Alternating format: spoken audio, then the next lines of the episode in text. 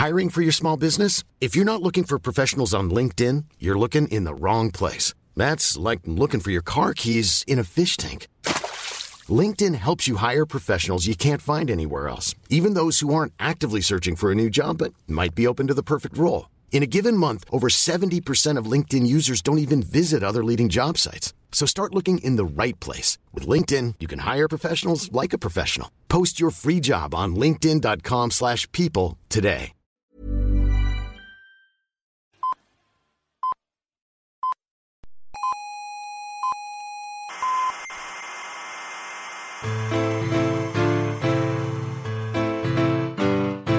Aquí comienza Coffee Break, la tertulia semanal de la actualidad científica y tecnológica.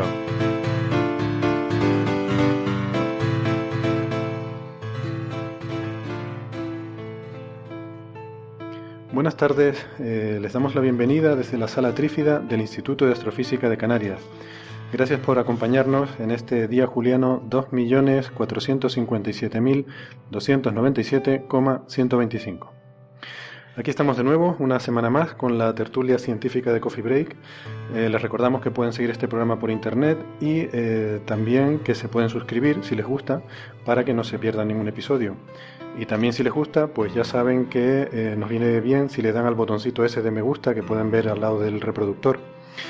Nuestra página web es www.podcastcoffeebreak, todo junto, podcastcoffeebreak.org y ahí pueden encontrar todas las formas habidas y por haber para suscribirse y para seguirnos en redes sociales, en iBox, en iTunes, en, todo. Estamos en todas las plataformas para que nadie se queje de que no nos puede escuchar.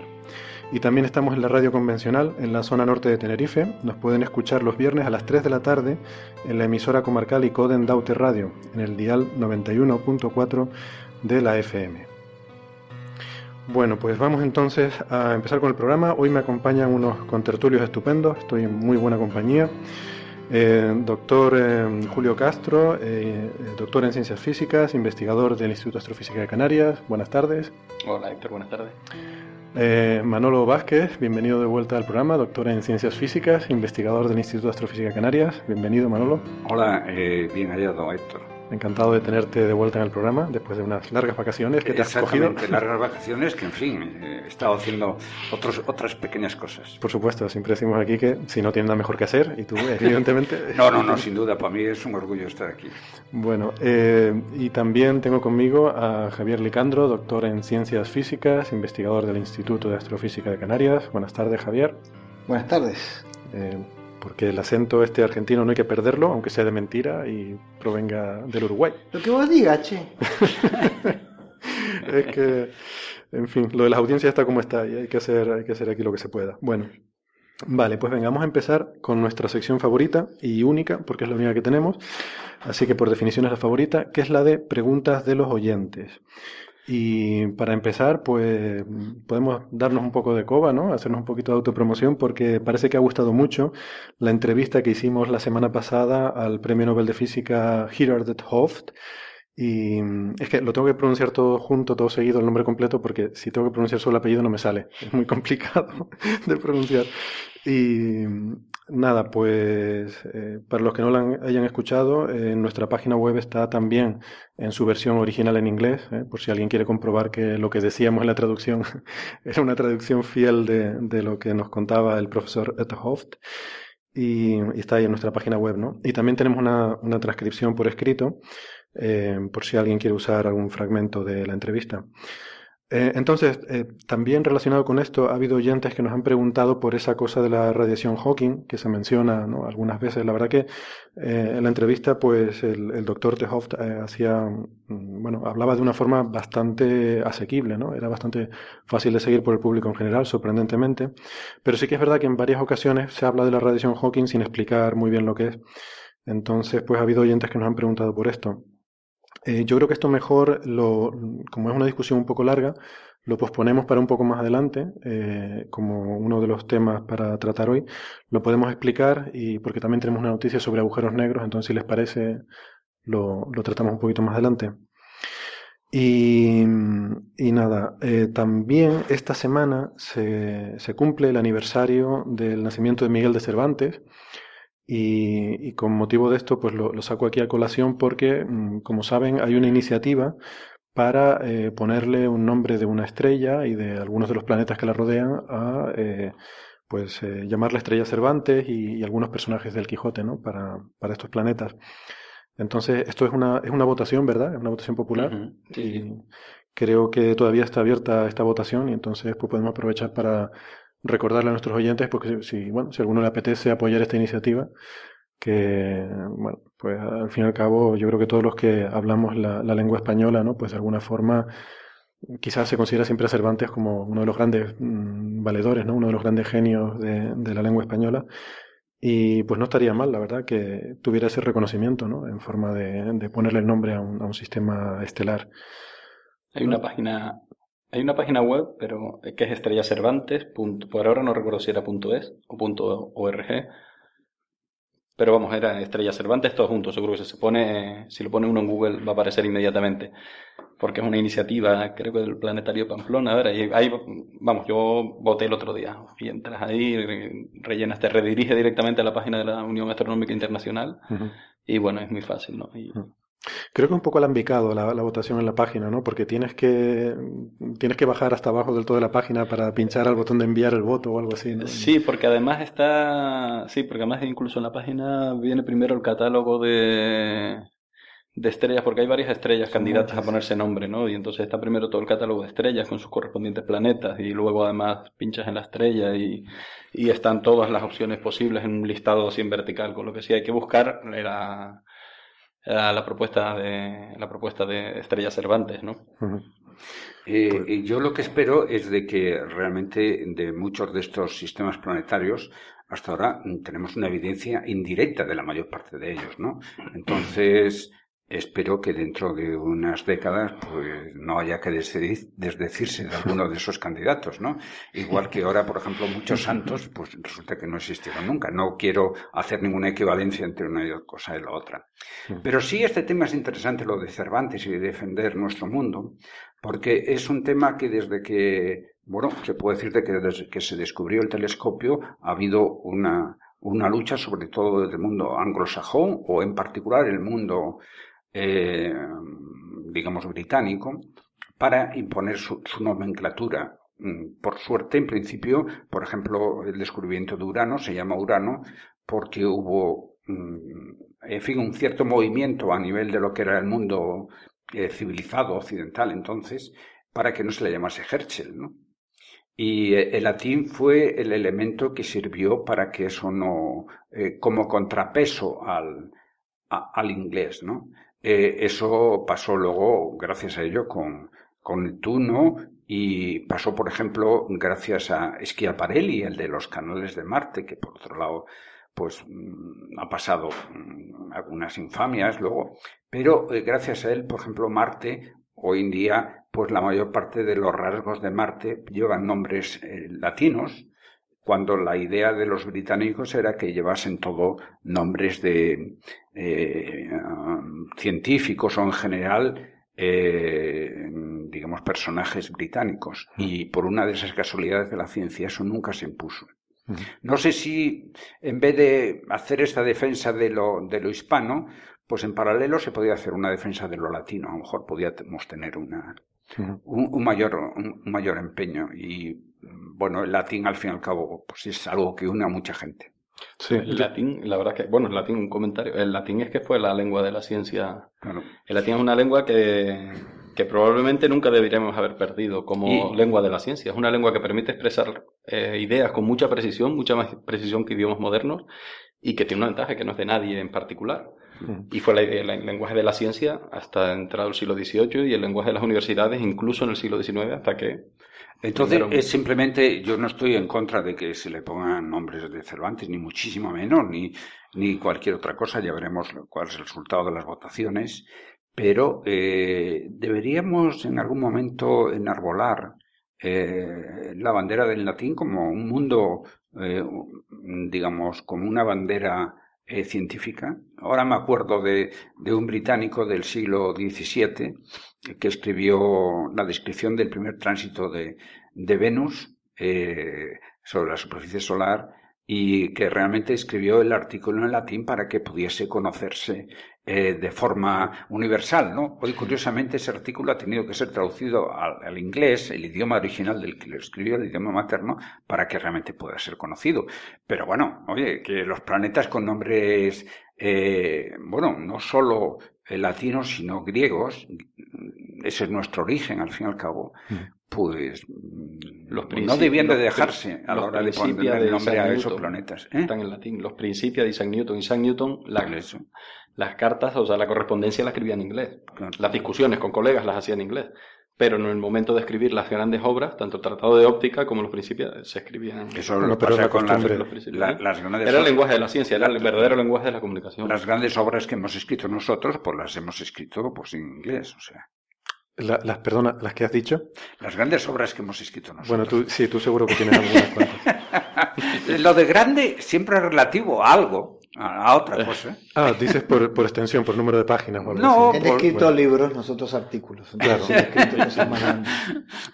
Eso se llama rollos, que es otra cosa en cualquier caso, veo que esto da para un debate bastante largo sobre el tema, ¿no? Eh, yo, de todas formas, tampoco quisiera dar la impresión de que aquí tengamos que denunciar el imperialismo, el imperialismo cultural de otros, porque sería también un poco un ejercicio de hipocresía cuando los propios españoles somos bastante imperialistas en ese sentido, ¿no? O sea, de siempre intentamos reivindicar el, uso del español en, en todo lo, lo habido y por haber, que bueno, pues al fin y al cabo, pues a lo mejor simplemente los británicos han tenido más éxito que nosotros en ese sentido, pero no tengo claro que no hubiéramos hecho exactamente lo mismo si hubiéramos podido. ¿no? Pero yo creo que, que, independientemente eh, de cualquier consideración sobre imperialismo, ¿no? Eh, de las grandes lenguas y de los eh, importantes aportes importantes aportes culturales de, que se pueden decir que son patrimonio de, de la humanidad, el Quijote y Cervantes lo son. Hmm, eh, sí, no, yo, quiero separar aquí un poco. yo creo que, que, independientemente de, ponernos banderas, que está tan de moda, eh, independientemente de si Cervantes era catalán, este, castellano, era gallego, gallego, en realidad, en realidad, yo te voy a decirte, ¿verdad? Era uruguayo, pero no se enteró. Sí, claro. Este, independientemente de eso, eh, eh, creo que Cervantes es una figura universal y que así como Shakespeare seguramente estará reflejado en alguno de estos, de estos planetas, Cervantes es sin duda un, y, para la época más. Seguramente para su época más eh, es una, una, una, figura tan o más universal. Oye, no, yo, perdona, Perdona, porque en estos momentos me parece recordar, los satélites de Urano, me parece que son, o los de Neptuno, llevan nombres de personajes de obras de Shakespeare. No sé si son los de Urano. A mí me suena, yo sé que me suena, lo estabas nombrando y yo también sé que Shakespeare ya tenía su cuota de. Y Plutón de Disney. Pero no, no, no, pero entonces eh, resulta que, bueno, pues es una razón más para que si ya los personajes de obras de Shakespeare están ya reflejados en nuestro sistema solar, eh, pues qué, mejor. Que... Pues son los de verano. solo, solo una, una, pequeña puntualización. O sea, yo cuando hacía este comentario. De, las obras de William Shakespeare y de Alexander Pope. Mm-hmm. Cuando hacía este comentario sobre el tema del imperialismo cultural no estaba hablando de Cervantes, evidentemente, como dice Javier, es una figura universal de la literatura, de, patrimonio de la humanidad, sino eh, hacía referencia al comentario de Manolo ¿no? sobre la, un poco la, imposición anglosajona o británica, sobre todo en los tiempos del imperio, de, de, intentar pues dejar esa huella en todo lo que era la ciencia, ¿no? Y el, de hecho haber conseguido de facto que el inglés sea el lenguaje científico hoy en día, ¿no? En el que bueno, eso, ya no es la imposición británica, sino Estados Unidos. Sino la aceptación, bueno, sí, lo que sea, ¿no? Pero, quiero, bueno, en ese sentido iba yo, que bueno, yo no estoy seguro de que España no hubiera actuado de diferente manera en la, habiendo tenido la posibilidad, ¿no? De haber hecho. Pero bueno, sí. esto nos estamos metiendo en una discusión. Quiero un último comentario en el sentido contrario. Bueno, son estrellas de catálogo que en vez de tener nombres con alfa, un código alfanumérico HA194, pues de repente se les vamos a poner unos nombres muy poéticos, pero la cantidad de exoplanetas que se están descubriendo cada año es una barbaridad y la cantidad de estrellas son no vamos infinitas. A tener nombres entonces no hay nombres para no hay nombres realmente suficientes para poner estrellas. Entonces no deja de ser una anécdota. Pero bueno, una anécdota, como al final los nombres los ponemos nosotros para nosotros mismos. Hombre, esta es una de las más brillantes, una de las estrellas con los planetas mejor caracterizados. O sea, no se eligió esta estrella por nada, no se buscó una de las que fueran, no una de las más perdidas, sino una de las pues más, mejor caracterizada, una de las más importantes de las estrellas que, se están caracterizando con esos planetas, pero bueno, hay una parte de anécdota que tampoco deberíamos hacernos el Karakiri si nos ganan precisamente los japoneses que tienen otra propuesta. Exacto, lo del Karakiri fue muy, muy bien traído, muy bien hilado con lo del Harakiri. Bueno, eh, señores, vamos a dejar la literatura, que hay montones de podcasts sobre literatura, pero montones, vamos a dedicarnos a la ciencia, que es lo nuestro, o quizás tampoco, pero bueno. Y pues si no, no vamos a llegar a Marte. Eh, vamos a ver, eh, nos preguntaba también otro oyente por la cefeida. De hecho, esto era del programa anterior, pero mm, como no pudimos tratarlo, lo hemos pospuesto. Sobre qué es eso de medir distancias usando las cefeidas, ¿no? Y que es una forma bastante, bastante habitual en astrofísica de medir distancias a sitios lejanos, ¿no? A otras galaxias, a cúmulos. Entonces, bueno, no sé si alguno quiere tomar esta pregunta. Eh, Julio, por ejemplo. Sí, yo estaba. Bueno, las cefeidas es el método eh, estándar y tradicional de medir distancias astronómicas. Porque no es trivial, claro, medir la distancia, por ejemplo, de que hay una estrella, no es algo que uno podamos, nos faltan las referencias y, tenemos problemas para hacerlo. Entonces, pues se parte de unas estrellas que se califican como Cefeidas, por la primera que se descubrió, la primera que se catalogó, la constelación de Cefeus. Y, y estas estrellas tienen la característica de que tienen un periodo en su luminosidad, o sea, son estrellas pulsadas. Y entonces pues... ¿Pulsantes no se dice? Pulsantes, pulsadas, pulsantes, pulsantes, pulsantes, sí, siempre anda uno tiene... leyendo en inglés. O sea, que, que varían, el, su brillo varía periódicamente. Hmm. Su brillo varía con, una periodicidad muy precisa. Bastante precisa. Y además del orden de días. Deja matizar eh, una cosa simplemente para decir que, claro, eh, evidentemente una estrella, cuanto más lejos está, menos brilla, ¿no? Menos la vemos brillar porque como, como, un faro. Cuanto más lejos está, menos luz nos llega, ¿no? Entonces, pero claro, el problema es que eso solo no nos vale porque las estrellas varían mucho su brillo de unas a otras. Hay estrellas que son súper gigantes y brillan muchísimo y hay estrellas enanas que brillan muy poquito, ¿no?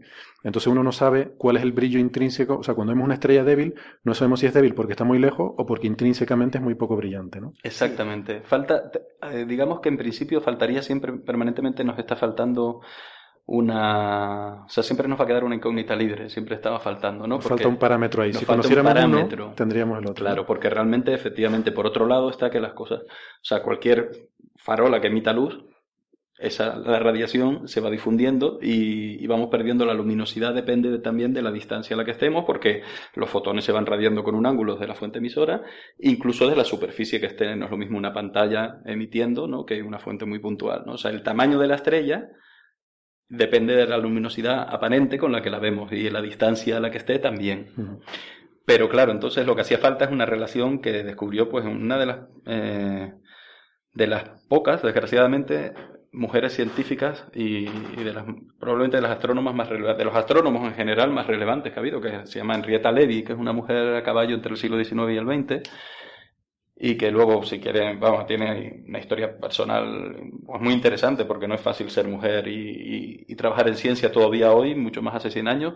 Y ella descubrió, analizando un catálogo de Cefeidas, de las nubes de Magallanes, descubrió una relación entre la luminosidad aparente con la que se ve la estrella, bueno, no mentira, la luminosidad realmente, la luminosidad absoluta es el de la estrella, y en los periodos... ¿Cuánto, de brillante ¿Cuánto brilla esa estrella y los periodos de pulsación de las estrellas. Creo que, creo que nuestros oyentes se pueden estar liando un sí, con se pueden estar liando. Eh, si me dan un segundo. Eh, nosotros vemos a las estrellas con un cierto brillo mm. y a ese brillo le llamamos brillo aparente. Mm. Como bien explicaron mis contertulios, eh, si está más cerca, brilla, se la ve más brillante que si está más lejos. Por lo tanto, nosotros nos definimos una, un brillo que se llamamos magnitud absoluta, que es como si todas las estrellas las pusiéramos a la misma distancia. Entonces, que eso está más relacionado con el brillo real del, propio objeto. Lo que, lo que Henrietta Levy observó es que estas estrellas que están en otra galaxia y por lo tanto nosotros las vemos todas a la misma distancia, las, eh, las, que está, las más brillantes, las que veíamos más brillantes y por lo tanto tienen magnitud absoluta también más brillante, tenían un tipo de periodo de, de, variación más, mayor, más largo en el tiempo que las que aparecían como más débiles. y encontró una relación entre la magnitud absoluta y el periodo de variación de brillo de la estrella. Como esa magnitud absoluta está ligada con la distancia, ¿sí? si nosotros podemos medir el periodo de variación y de ahí inferir la luminosidad, la, luminosidad, la magnitud mm. absoluta, ¿sí? y podemos a su vez medir la magnitud aparente, lo que estamos obteniendo podemos despejar de la ecuación la distancia a la cual se encuentran eh, los objetos. Exactamente. O sea, por resumir, que ella se dio cuenta de que las pulsaciones que tienen estas estrellas, o sea, tienen unas eh, variaciones de luminosidad que puede ser hasta del doble, o sea, una cefeida mm. en su fase de máximo brillo brilla al doble que en su fase de mínimo brillo, tú te pones a observarla y ves que va variando su brillo. Y entonces el, el tiempo que tarda desde que está brillando hasta que está más oscura y vuelve otra vez a ser más brillante, pues está relacionado con cuánto de grande es. De forma que las cefeidas más grandes tienen periodos más lentos y las cefeidas más pequeñas tienen periodos más rápidos. Entonces, de esa forma, si tú pillas una cefeida en cualquier sitio que tú estés mirando, te ha tocado la lotería. Porque tú sabes que ahí, simplemente observándola y viendo cuánto tarda en ir de máximo a mínimo, ahí ya sabes cuánto es su tamaño, por lo tanto puedes deducir a qué distancia está. Ese es el método de las cefeidas. Y además los periodos encima son del orden de, normalmente son del orden de días. Pueden ser desde un, dos, tres días, igual hasta 90 días, pero no son periodos excesivamente grandes, entonces son periodos fácilmente observables. fácilmente catalogables, puedes tomar muchos periodos. Luego se observan cefeidas en cúmulos, se, se observan cefeidas en otras galaxias y nos permite sin duda fue un paso esencial en la, historia de conocer el, universo. ¿no? Eh, estamos hablando de épocas donde todo se estaba gestando.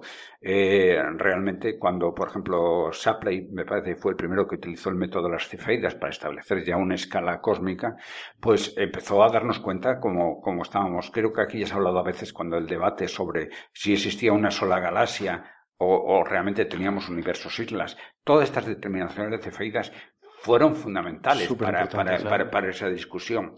Eh, bueno, mm, realmente ya quisiera uno tener eh, la oportunidad como tuvo esta, esta señora de encontrar algo, algo para pasar para la historia para siempre, ¿no? Eso fue fundamental en la historia de la astronomía. Sí, a veces, eh, a veces el, la suerte influye en todo en la vida, pero hay que estar metido, hay que, hay, que, hay que mojarse el culo para ello, sí.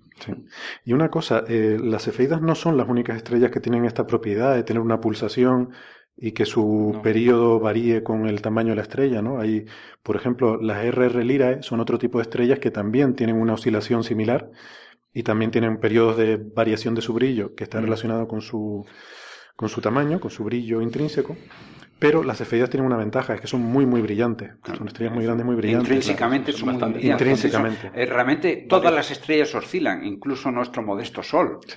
Eh, aquí en el instituto hay algunos que están convencidos de ello. Y entonces, eh, pues, eh, realmente el problema es que las oscilaciones de una estrella como el Sol no las veremos, vamos, ni, ni, en nuestras cercanías. Es que son varios órdenes de magnitud más entonces, Claro, esa es la ventaja de tener las este diferencias muy grandes.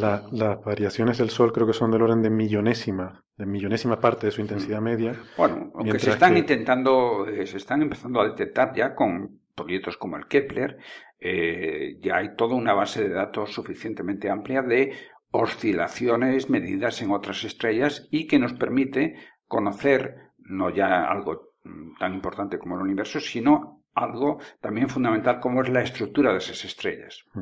La estructura interna de esas estrellas. Hay que decir que estas variaciones en, el, brillo de estas estrellas no es una cosa así mística que no se sepa de dónde viene, está, está bastante bien estudiado, bien entendido y tiene que ver con su estructura interna y con la física de los procesos que están ocurriendo. ¿no? Hay una inestabilidad ahí que genera estos periodos y se hacen simulaciones hoy en día de, de, interiores estelares, de estrellas como las RR Lyrae o como las Cefeidas, que justamente predicen... Es un poco como nosotros oyendo el tañido de una campana, pues hay alguien que es capaz de distinguir de qué puede estar hecha esa campana, ¿no?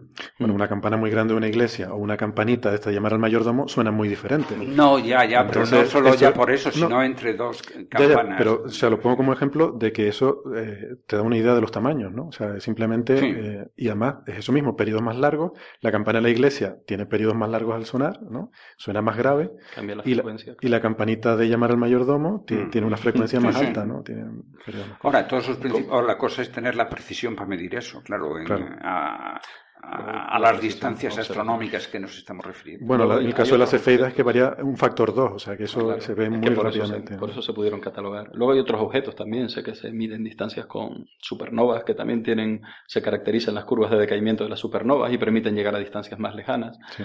Y bueno, luego han ido evoluciones, pero en el fondo es el mismo concepto, un poco, tener una relación entre una evolución del brillo de la supernova o del brillo, esas variaciones periódicas del brillo de la estrella, Mm. Con, con la magnitud y con la distancia a la Sí, que sí. se encuentran, ¿no? Que la distancia al final es lo más intuitivo. Al final la distancia es el equivalente a como vemos nosotros un faro cada vez más lejos, es la radiación, el- el- la propagación de esa, de esa luz en la- con la distancia, ¿no? Vale. eh, bueno, pues esto, hasta aquí la sección esta de preguntas de los oyentes. Nos queda pendiente la de la radiación Hawking para, para tratarla después.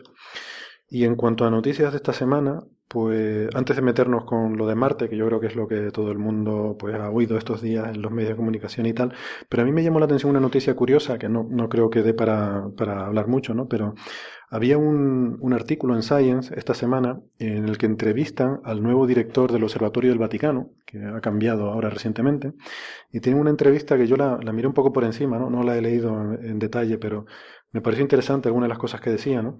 Y además se da la casualidad de que justamente hoy en el periódico El País, que para nuestra audiencia internacional les diremos que es el periódico, a ver, el periódico no deportivo con mayor tirada que, que se publica en España, o sea, un periódico muy importante, pues eh, publica un artículo de nuestro compañero Enrique Joven eh, sobre una, una cuestión muy curiosa, ¿no? Históricamente, y es la, eh, la relación de Albert Einstein, Einstein con un sacerdote de la época, que era físico y matemático, eh, Lemaitre, o algo así, yo no sé Lemaitre era, era belga, belga. Era belga. Y, abate. y sí, que hizo cálculo. De hecho, fue el primero, este sacerdote fue el primero en proponer eh, un universo en expansión, un, digamos, Big Bang, entre comillas, ¿no? Bueno, es que la expansión del universo es de él. Sí, O sea, Hubble la confirma obs- observacionalmente. O sea, Sí. se llama constante de Hubble, se llama... O sea, Sí, sí. Hubble es el que se ha llevado los méritos y las glorias. Un poco en la línea de cómo comenzábamos en la conversación esta tarde. Pero, el- pero este el- sacerdote... El descubrimiento es de. Y de hecho, el, el- yo no lo sabía, el término Big Bang lo Eso pone es que en un programa de radio. Ah, ¿tú ¿Leíste el artículo Es que también? leí el artículo genial, es de las crónicas de astromanía, que es, Es el maravilloso. que tiene. Bueno, vamos a hacer una cosa. Voy a... mm, eh, o sea, Enrique Joven es compañero nuestro y muchos de nuestros oyentes a lo mejor lo recordarán porque participó, fue con tertulio aquí en el especial que hicimos de literatura, de ciencia ficción, porque él es escritor y tiene algunos libros de ciencia ficción de mucho éxito. Muy recomendables. muy recomendables. Y entonces eh, estuve hablando antes con Enrique y va a venir aquí y nos va a contar un poco más en detalle este artículo, ¿no? Entonces vamos a emplazar a nuestros oyentes a un próximo programa donde Enrique nos contará esto en más detalle, ¿no? Pero me, me pareció muy interesante, ¿no? Eh, pero simplemente por dejar ahí el, el, el tráiler, em, el término Big Bang lo, lo acuñó, creo que fue Hoyle, Fred Hoyle. Fred Hoyle, en un programa de radio para eh, de alguna forma mofarse de la teoría de este, de este sacerdote. De. Sí, O sea, Big Bang eh, lo, lo decía él como una, una burla Sí, sí. de, de decir qué estupidez, cómo va a estar el, el universo en Sí, expansión, el, ¿no? gran, el, la gran el gran boom, ¿no? El gran, la gran explosión, el gran boom. De todas formas, qué tontería, ¿no? estabas relacionando al principio a Lemaitre con la historia del, del, del Observatorio del Vaticano. Sí. Lemaitre trabajó en Bélgica y eso, pero... No, pero fue jefe, Fue no sé jefe si del del Observatorio Vaticano. Vaticano, pero o desde sea, luego el el gabinete. Vaticano, eh, hombre, es un observatorio que, que lleva o llevaba funcionando. Eh, es algo interesantísimo de visitar. Mm. Eh, esto desde el siglo XIX, tiene unos telescopios refractores de 90 centímetros, lo cual en su época era una maravilla. Tiene, viene esta entrevista y no lo sabía. Tiene un telescopio de casi dos metros de diámetro en Tucson, Arizona. Sí, sí, sí, sí, claro. Tiene- Es que los, los observa el, el, el, el- el Vaticano, prácticamente eh, en Castel Gandolfo casi no quedan astrónomos. La- todo el staff científico de, de la espécula vaticana, que es como se llama, están en, en Tucson, eh, tienen un telescopio de dos metros y medio en, en Sacramento Peak, que es propiedad del Estado del Vaticano. Y eh, realmente allí están, tienen en Tucson pues unas, unas oficinas, bueno, un, edificio y que es del Estado del Vaticano. Y entonces, pues allí trabajaron mucho. La idea de la Iglesia, cuando fundó el Observatorio del Vaticano, fue no volver a cometer los mismos errores que, que con Galileo. Ah, hoy en día, generalmente ya con la astronomía no cometen errores, ahora los cometen con la biología. Pero bueno, me refiero que, que en eso, pues. Poco a poco. Eh, se sigue haciendo. Pero está bien que dejen en paz la ciencia y se metan con la biología. Eh, eh, bueno, en fin. Abusas porque no está. Vale, vale, vale. Tú espera, espera, espera, que te puedes encontrar en cualquier esquina. Hay un biólogo que con un bicho que te lo lanza a la cara. Charles Metke sí estuvo en el gabinete de Pío XII, o sea, sí estuvo en el Vaticano. No sé si llegó. Sí, no, no, estar en el Vaticano no, Claro, yo digo que era belga, trabajaba en una universidad belga y bueno, que se relacionase con el Vaticano, sí, al fin y al cabo. no, y estuvo, y, formó parte del gabinete Pío XII y, era católico. ¿Jesuita sería? ¿Eh? Era jesuita. Jesuita, sí. Era jesuita. Toda esta gente, todos estos son jesuitas. Todos estos son jesuitas. Eh, el observatorio, la espécula vaticana, eh, está llevado por jesuitas. Y realmente, de alguna forma, los jesuitas fueron los que se encargaron, ya desde hace tiempo, de llevar las cosas de la ciencia. Una cosa que me llamó la atención en la entrevista, ya pasamos de tema porque solo quería mencionarlo, ¿no? Pero una cosa que me llamó la atención en la entrevista es que mm, este hombre, eh, que tengo por aquí su nombre, bueno, da igual, eh, decía que mm, le, preguntaban por el tipo de investigación que hacían, ¿no? Dicen que sí, que ellos hacen también ciencia y publican en, en journals normales, pero que la ciencia que hacen, mm, pues, es un poco diferente en el sentido que ellos se especializan no tanto en cosas de alto impacto, porque no viven en ciclos de propuestas de tres años y de proyectos de, este tipo, sino intentan especializarse en cosas de largo plazo, en grandes surveys, en cosas que requieren una dedicación eh, de mucho tiempo poco, digamos, importante, pero poco fructífera a corto plazo. Mm. Eso me pareció interesante, ¿no? Porque, eh, porque todos tienen un puesto fijo. Claro, son Algo Era, era eh, ya desde la época de, de, de, de, Kepler, todo eso, tenías un sponsor, un conde o algo así, que tenía, o, era, o eras del, del clero, ¿no? O sea, entonces, pues porque quieren competir, ellos realmente tienen un puesto fijo. No, sé cuánto cobran. Es, ¿eh? mucho mejor que tu sponsor sea el Vaticano que sea un, un conde, un duque, porque lo que le pasó a Tico ¿no? Cuando se murió el rey de Dinamarca, el hijo no, lo aguantaba ni en pintura y, lo echó fuera y se le acabó el observatorio. Y además hoy, hoy en, día, hoy, en día, ya no hay condes y eso que nos puedan eh, pero bueno, nosotros estaríamos dispuestos. Bueno, pero, en Estados Unidos la figura del mecenazgo, que además tiene un, tratamiento fiscal especial, funciona, ¿no? Sí, pero fíjate que los mecenas, por ejemplo, hemos ido a hablar mucho de, los de Google, por ejemplo, y ah. tal. Los mecenas suelen enfocarse también en investigación de moda. O sea, están ahora buscando exoplanetas, buscando inteligencia extraterrestre. Está ahora este ruso con Stephen Hawking, que han hecho la, eh, beca esta para buscar alienígenas. De, ciencia de moda me gusta. Están más en cosas de moda, ¿no? Mientras que los curas no, los curas están en cosas más de... Sí, es muy interesante esa idea de, aprovechar esa estabilidad en favor de la comunidad, en el fondo. En el fondo está bien. En el fondo en favor de la comunidad y aprovechar, ya que eh, podemos dedicarnos a hacer esas cosas que son importantes, pero que, no dan rendimiento inmediato, que es lo que necesita... El hermano Guy Consolmagno se llama este señor, que es ahora director de... Uy. bueno, eh, ah, porque es argentino él o... No, no, pero es... Gui o, tiene, no, sí, creo que, bueno, no lo sé.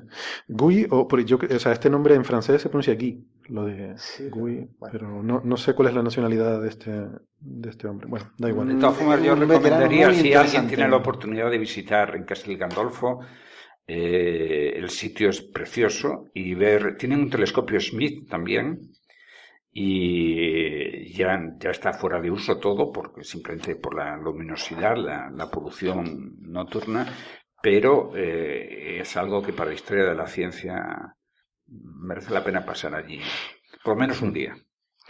Bueno, venga, pues vamos al tema de Marte. Mm, de todas formas, a ver, lo de Marte yo estoy seguro que nuestros oyentes habrán oído mucho sobre el tema este en los últimos días, porque ha sido el tema de moda esta semana. Lo habrán visto en muchos medios de comunicación, en muchos podcasts y lo habrán leído en muchos artículos, ¿no?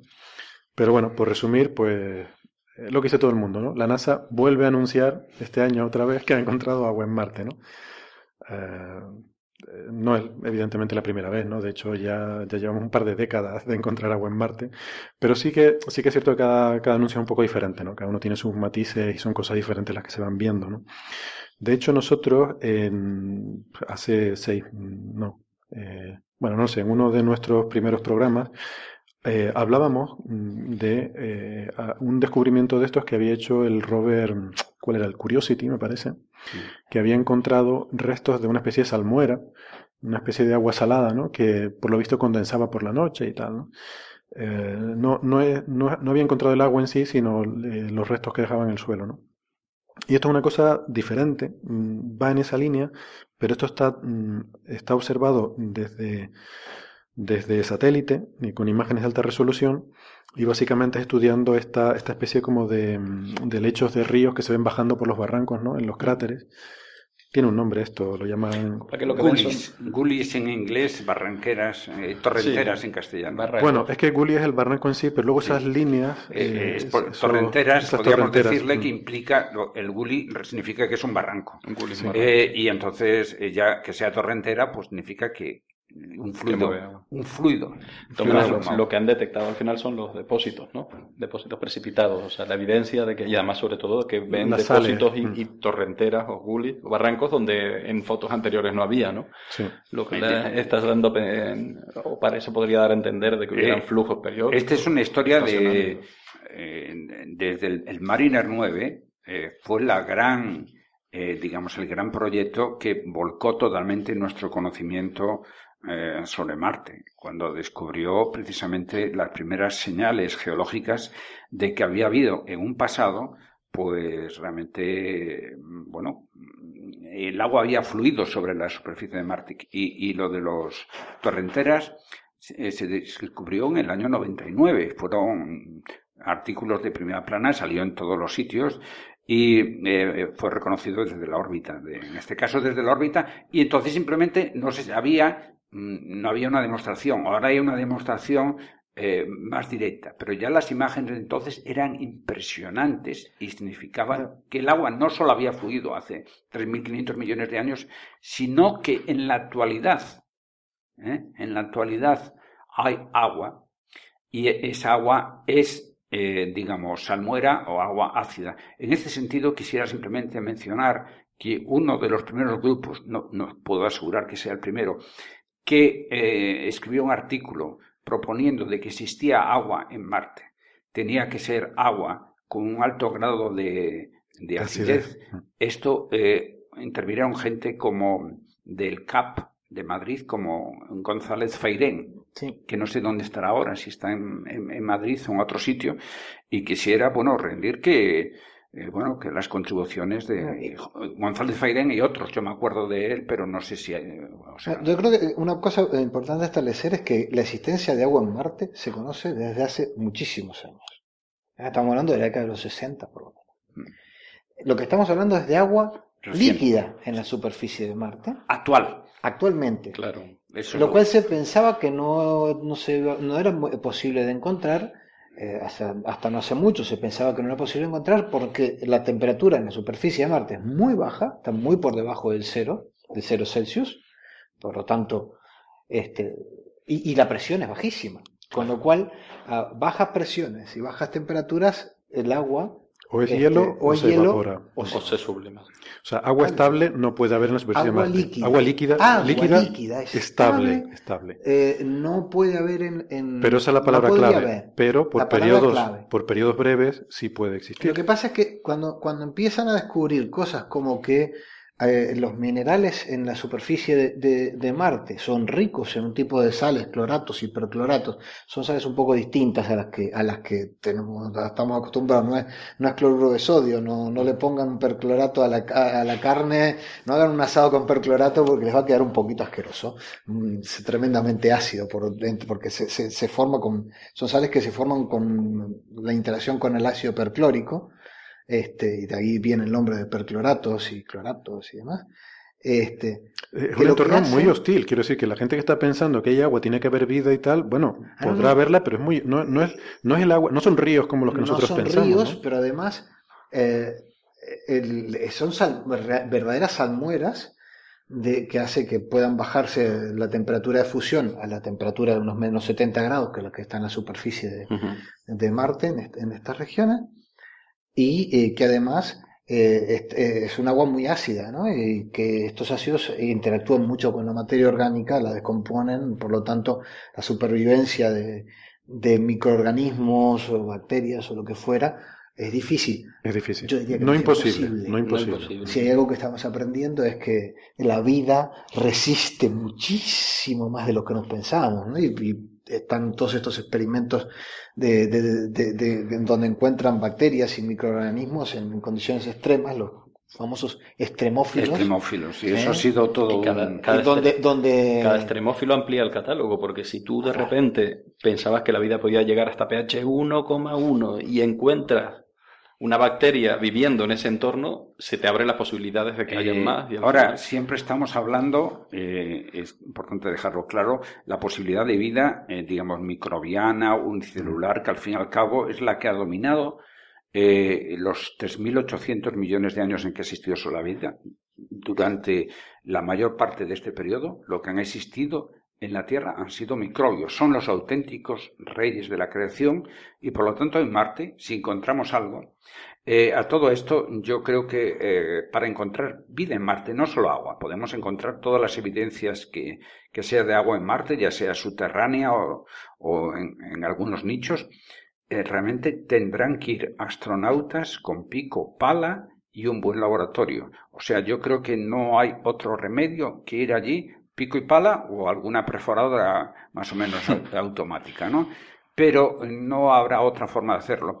Antes comentaba, antes de empezar esto, de que realmente se han olvidado quizás, eh, bueno, yo no es ninguna crítica, ni siquiera tengo capacidad para ello, pero eh, realmente en los años 70, eh, cuando se planificaron los primeros trabajos sobre la superficie de Marte con los Viking, eh, los Vikings consistían en dos naves que llevaban un auténtico laboratorio que iba a responder las preguntas fundamentales eh, sobre la existencia de vida, que eran como si se podía transformar los productos de una atmósfera en productos orgánicos, si se iban a encontrar desechos, algo típico de la vida, desde el punto de vista termodinámico, algo que ya dijo Schrödinger hace mucho tiempo, si iban a encontrar residuos, y entonces, eh, eso, eso fue un auténtico laboratorio. Desde entonces no se ha hecho nada similar. Eh, bueno, primero había que catalogar Marte, había que obtener imágenes de alta resolución, en eso se iba todo. Y realmente la idea del Viking solamente intentaron eh, resurgirlo un poco el experimento aquel del Beagle 2, que lo lanzó la Mars Express. La Mars Express europea llevaba pues una pequeña nave inglesa eh, que llevaba un experimento biológico parecido a estos y que, bueno, quizás se hizo demasiado a prisa y se lanzó y todavía hoy la andan buscando. Creo que han encontrado los restos por ahí. El caso es que se estrelló con Yo creo que hubo un cambio de, filosofía de decir, tenemos que entender bien esto antes de ponernos a buscar vida, ¿no? Eh, Porque no es algo que vaya allí, veas las praderas extendiéndose. Entonces, creo que hubo un cambio de decir, vamos a, caracterizar bien este planeta, ver cosas como esta, ¿no? Dónde puede haber agua, dónde puede ser. Yo probablemente ahora, si fuéramos a mandar un laboratorio para buscar vida, seguramente iríamos a estos sitios, ¿no? Sí, pero claro, el, el Viking buscó vida es que buscó lo fundamental de la vida, porque uno de los problemas que tendremos cuando, cuando lleguemos allí eh, es identificar lo que es vivo y lo que no es vivo. Y entonces para eso tendremos que ir a la definición básica de la vida. Eh, y eso nos lleva a la termodinámica. Y entonces, si no tenemos esas ideas claras, como no va a salir una jirafa, ni siquiera un ah, paramecio de esos Supongo que si descubrimos algún microorganismo capaz de reproducirse. Sí, pero me refiero que la cosa puede que no sea tan, tan sencilla. O sea, ya digo que la cosa no es ver algo que se podemos encontrar cosas fósiles, por ejemplo, eh, pero para encontrar vida tendremos que ver algo y para eso tenemos que recurrir realmente a la física, a la termodinámica, para definir aquello que es la vida, y entonces ahí, si encontramos una de esas pruebas, sabemos, mira, este es un organismo vivo y este no lo es. Vale, de todas formas, para centrar un poco la discusión, este trabajo en concreto, que es noticia ahora, básicamente por lo que yo entiendo, y Javier igual me lo puedes confirmar tú, o sea, esto es importante o es novedoso por dos razones básicamente. Una, por el tipo de sales que ya eh, con espectroscopía están bien caracterizadas, que son estos percloratos y estos cloratos de los que hablábamos, y otro por lo que implica sobre un posible ciclo del agua en Marte. Efectivamente, lo que eh, mm, apuntaba muy bien en un artículo muy interesante de, Jesús Martínez Frías, mm. uno de nuestros geólogos planetarios, que, que, la relevancia, que esto es un, un, pequeño descubrimiento más de que, que apunta a que, que, hay agua que es líquida, pero que además que aparece, se aparece de forma estacional. Exactamente, la estación. Lo cual implica un ciclo, un ciclo del agua completo, sólido, líquido, gas. ¿Sí? Este, y que bueno, esto tiene consecuencias, es capaz de modificar, de hacer aunque pequeñas modificaciones de la superficie marciana, o sea, implica que, que, tenemos un planeta vivo en sí mismo, un poco más vivo de lo que pensábamos. Ya no es un planeta completamente seco como se pensaba al principio. Eh, y lo que decía Manolo, actualmente, porque si habían evidencias de, igual lo hipotético flujos pasados no es algo que, que no es algo del pasado, no es algo, que está allí. no saben, no saben de esta agua si viene, si es si es que se condensa de la atmósfera o si, si es permafrost, si es el hielo este subterráneo que, que se está, permafrost, se está este, este, liquidificando. Que parece lo más, lo más probable ah, y ah. realmente sería interesante que hubiera una cierta cantidad de Marte para futuras expediciones. No es lo mismo tener que llevar el agua eh, en las naves futuras que encontrarse que allí hay agua. Tendría que tener mucha seguridad. Todos los que hayan leído El Marciano saben que eso es muy importante. E, evidentemente, la, rueda de prensa de NASA como suele ser su, su, estilo habitual, eh, es un poquito exagerada, ¿no? Como hemos resuelto el gran misterio de Marte, en realidad han puesto una pequeña evidencia más. De hecho, la existencia de estos cloratos, cloratos se conocían eh, recientemente, no hace, no hace poco, también con uno de los experimentos, el REMS, que, es un experimento español que viajó en estas misiones, no me acuerdo si en Curiosity o en... Creo que el Curiosity, sí. Eh, que es una estación meteorológica. También pudieron ver que de, estas, estas sales que, que se veían más o menos durante la eh, noche. la estación meteorológica, no sé si los llevaba a los de la anterior generación, que eran el, el, el Spirit y el eh, Opportunity, me parece que el que llevaban. No sé si ya el Curiosity llevaba también la estación meteorológica del, del CAP, pero posiblemente también. Eh, estas estructuras que aparecían y desaparecían se sabían, se conocían, ya se especulaba que era agua, lo que, lo que han descubierto ahora es, son los rastros de sales de, mm. esa agua salada.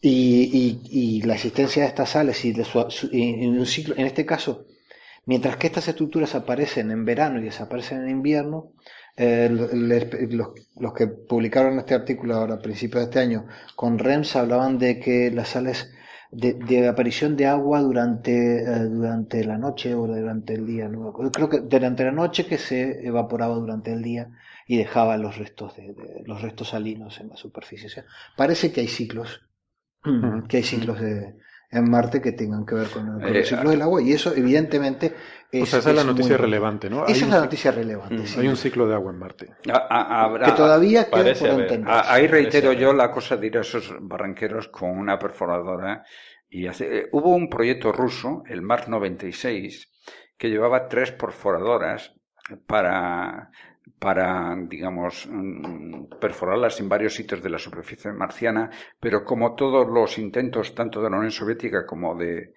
de, de, Marte fracasaron, ¿no? Es curioso como el Imperio Rojo no fue capaz de conquistar en absoluto el planeta rojo, ¿no? O sea, como todos los proyectos fracasaron. De todas formas, sobre eso que dices tú, Manolo, de ir con gente allí, hay un matiz, ¿no? Y es que, mm, por ejemplo, hay que tener en cuenta, estaba leyendo antes que los rovers, por ejemplo, que tenemos ahora en Marte, no pueden, quiero decir, no, no se les permite acercarse a esta zona por un tema de una posible contaminación biológica. O sea, estos rovers no han sido, eh, digamos, desinfectados mm, suficientemente para garantizar que no pueda llevar microbios terrestres a esa zona, en las cuales, quién sabe, pudieran a lo mejor eh, eh, prosperar, ¿no? Sí. Entonces, hay, por política de, de, la NASA, yo no sé si las otras agencias espaciales, yo no sé si la ESA o si los rusos o si los chinos tienen algún tipo de política similar, pero la NASA tiene unas políticas establecidas, unos protocolos que impiden eh, que, o sea, que este tipo de misiones que no han pasado por este proceso de esterilización pueden acercarse a sitios donde potencialmente puedan eh, alojar la vida microbiana. Lo que pasa es que potencialmente cualquier parte de Marte al final, si escarbamos unos centímetros, quizás tenga algo de vida. Sí, pero eh, existen normas, por ejemplo, la ESA, por ejemplo, no puede llevar reactores nucleares en ninguna de sus naves, en cambio la NASA las lleva. Bueno, y, la ESA entonces pone sus, sus, sus, pequeñas naves en las americanas, que llevan reactores nucleares.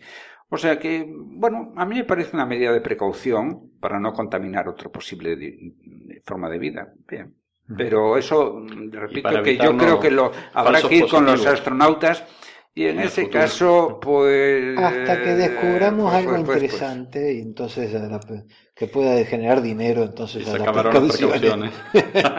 bueno, se habrán acabado. No toda la historia de la Les llevaremos las caries a los marcianos como se hicieron con los indígenas americanos. Realmente y se los cargarán. Hemos de recordar un poco cómo hemos eh, explorado nuestro planeta y posiblemente con filosofías parecidas, adaptadas a los nuevos tiempos, pues también se explorarán eh, nuestras cercanías en el universo. Yo, ah, es que estás nombrando eso, es una nota que yo quería hacer, que realmente porque parece como que pudiéramos, parece que fuéramos demasiado lentos sabiendo cosas sobre algo como Marte, que empieza a dar la sensación de que fuera un planeta tan cercano y tan disponible.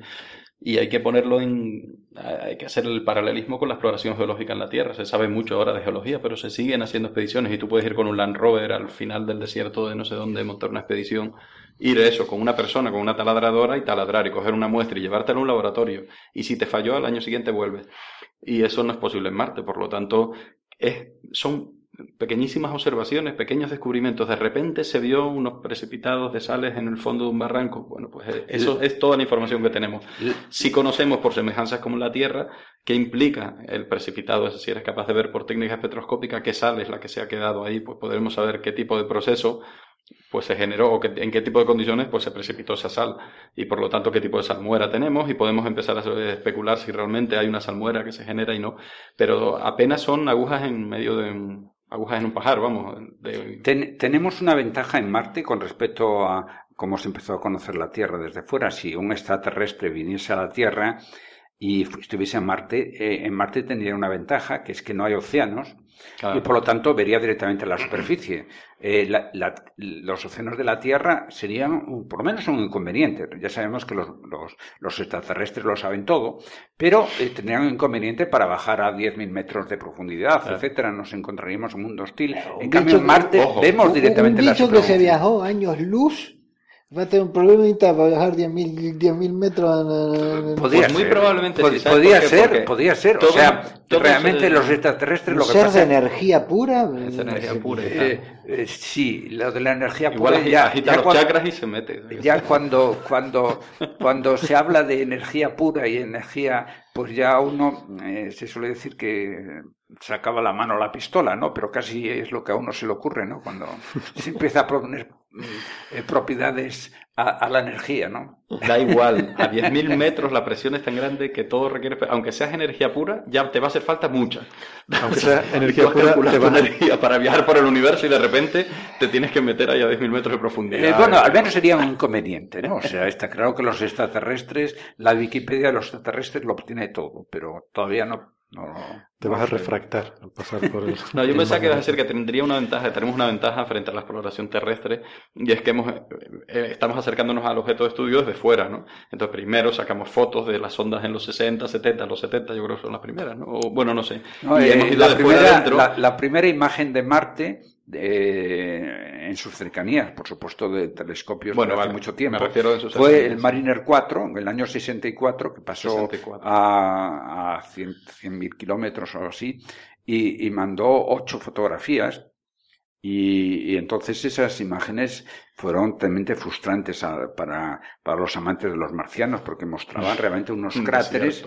Aquello fue frustrante. Luego ya eh, el Mariner 9 mostró estas estructuras y tal, pero el Mariner 4 desilusionó, en fin, a mucha gente.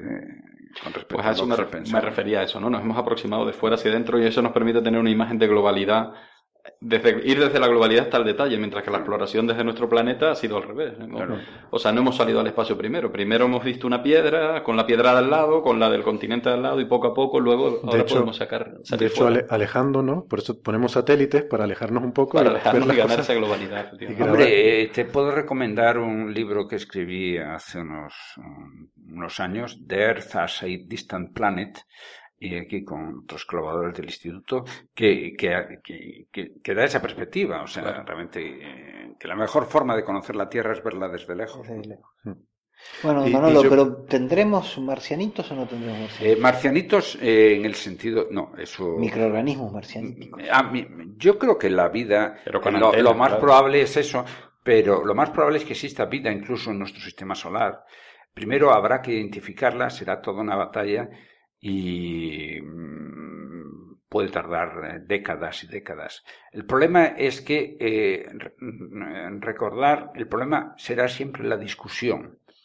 Cuando eh, eh, recordar en el año 96 el famosa discusión sobre la vida en, en el meteorito marciano, aquel el AL84001, que aun con algo que se analizaba en la Tierra, se escribieron mil papers, o bueno, más o menos, sobre si, si, aquello eran restos de vida o no, eh, cómo van a ser las discusiones eh, futuras sobre eh, algo que está en la superficie marciana. Perdona, Manolo, para, para explicar el tema, ¿no? Ya que mencionas el meteorito este, fue un meteorito eh, que se Sí. encontró, creo que en la Antártida. En la Antártida, En la sí. Antártida, un meteorito que se, se vio que provenía de Marte y en el cual se creyeron ver fósiles de bacterias de bacterias. en el interior de ese meteorito. ¿no? Entonces hubo una noticia de mucho impacto inicialmente, diciendo que habíamos descubierto vida en Marte, en la Tierra, en un meteorito, Casualmente, y luego una se- noticia dada de bombo y platillo en una rueda de prensa. de la NASA, ¿no? De la NASA. Bueno. Pero, oye, y que fue anunciada al mundo por el presidente Clinton. Ah, sí. Ah, El sabía. presidente Clinton, en una rueda de prensa posterior a la de Bueno, la pero es que NASA, la noticia, o sea, si eh, hubiera sido, eh, porque al final resultó que no era, pero si hubiera sido, la noticia lo merecía. eh, Clinton dijo realmente eh, de que se había encontrado evidencia de eso. Realmente hay mucha gente que todavía está discutiendo de que aquello realmente significaba una vida eh, fósil, eso sí, en ese meteorito. Y luego ha Pero habido- entiendo, o sea, entiendo que luego la conclusión ha sido que realmente aquello no eran bacterias como se pensaba, sino era algún tipo de proceso que dio lugar a, a eh, esa... eh, Procesos geológicos. El, proceso el- geológico. el problema es una forma de cómo procede la ciencia a ese respecto. Eh, mm, di- digamos, es la famosa navaja de Ockham.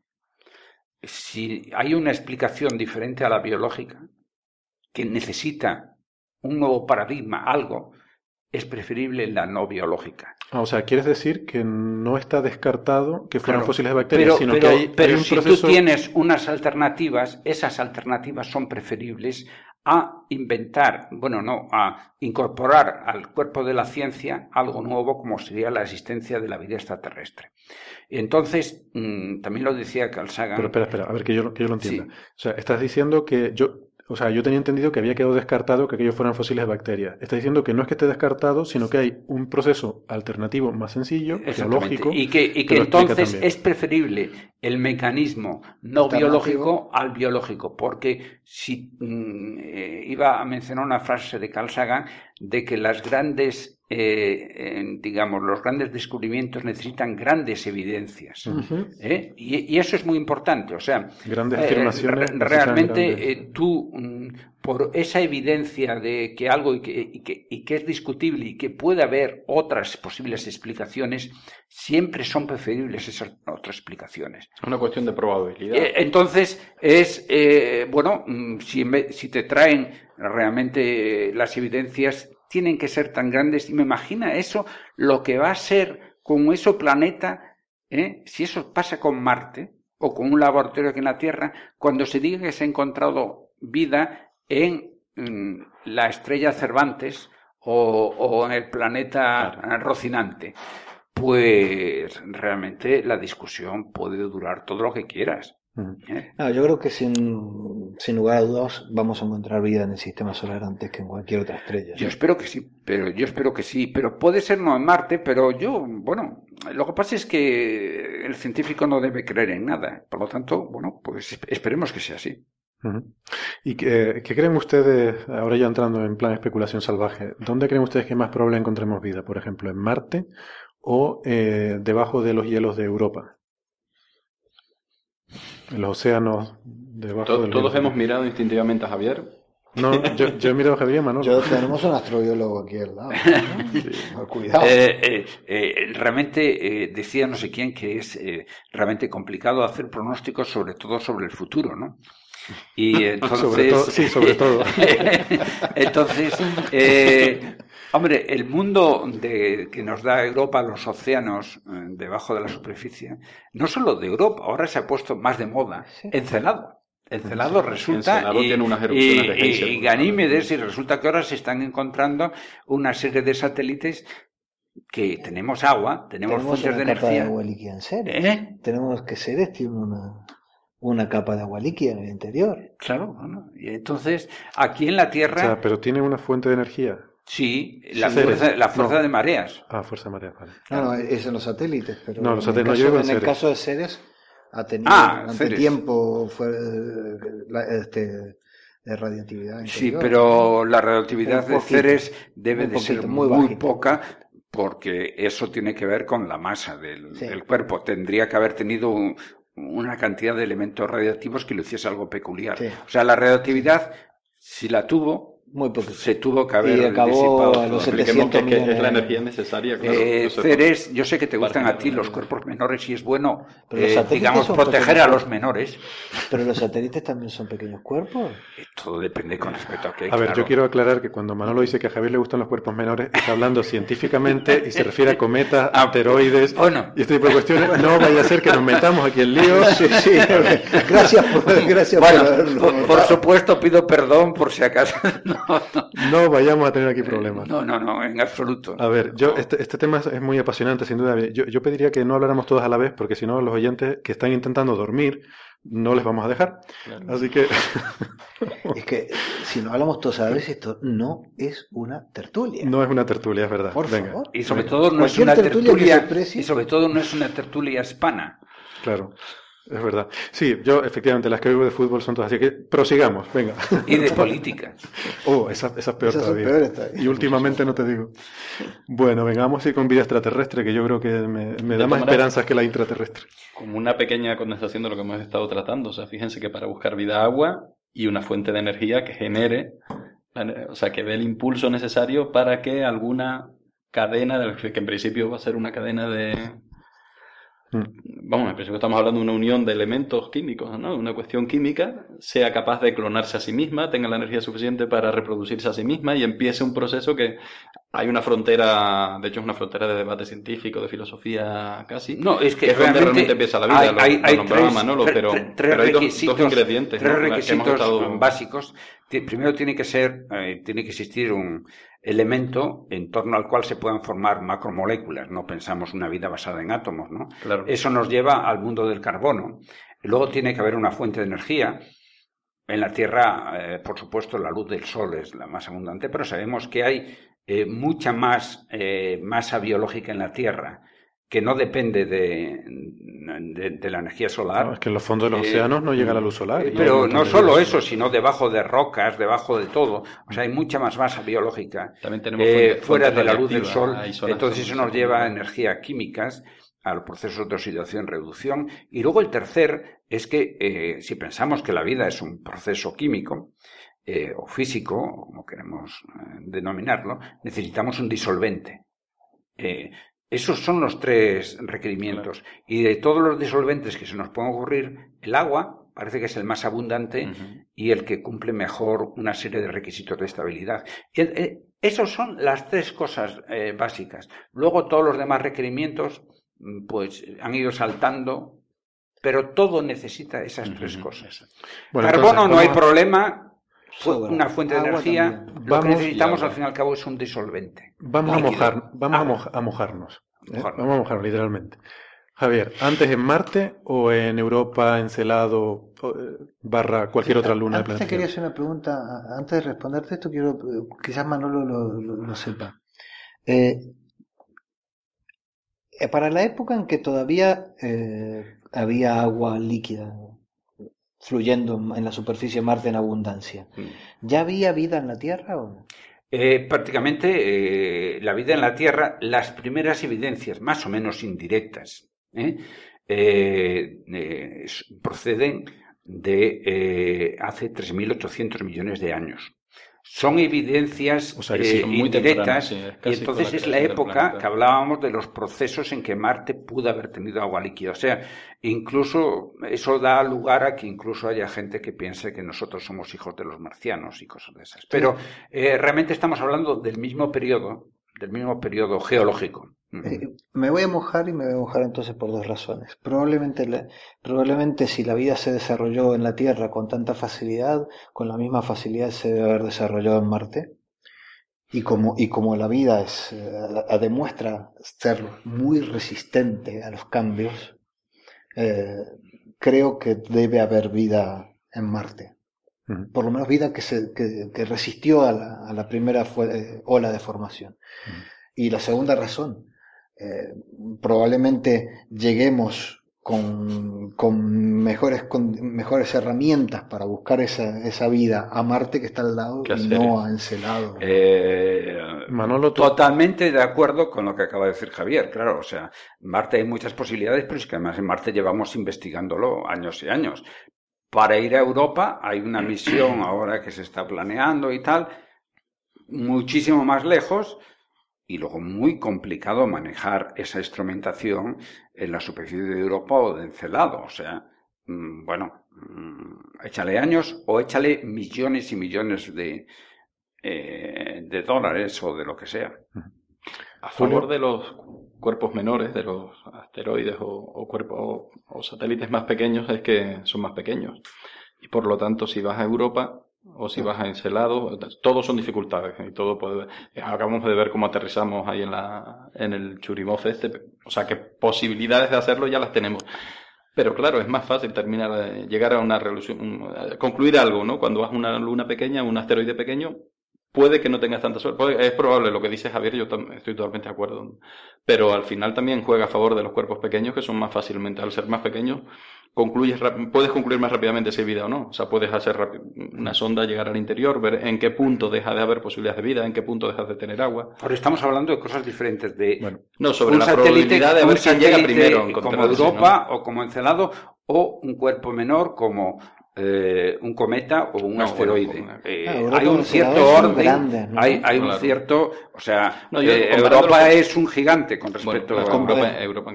Comparativamente con Marte no es muy... o sea, si quieres la pregunta es ¿Marte o cualquier otro sitio del sistema solar? Esa sería la, la pregunta. Puede haber incluso se encuentre vida en la Tierra. Incluso. ciertas- incluso. No, y ya inteligente ni te digo. Eso es lo que siempre dice Carlos Westendorf, un compañero que, ¿no? uno de nuestros Sí, he favoritos. dicho aquí, dice, sí, sí. Hay alguna. Bueno, pero Estamos yo- a ver si encontramos sobre, vida inteligente este en la tema Tierra. de la vida te- le, le he mostrado hoy una, una reflexión muy inteligente que hay este que de, de introducción de, de, una- de un, este, unas charlas o unas, unas conferencias que se van a dar aquí este de un otro investigador que ahora no recuerdo el nombre que dijo algo así como bueno todo el mundo habla de la vida extraterrestre eh, y tal pero este eh, al igual que la democracia, que todo el mundo habla de, de la democracia, nadie la ha visto todavía.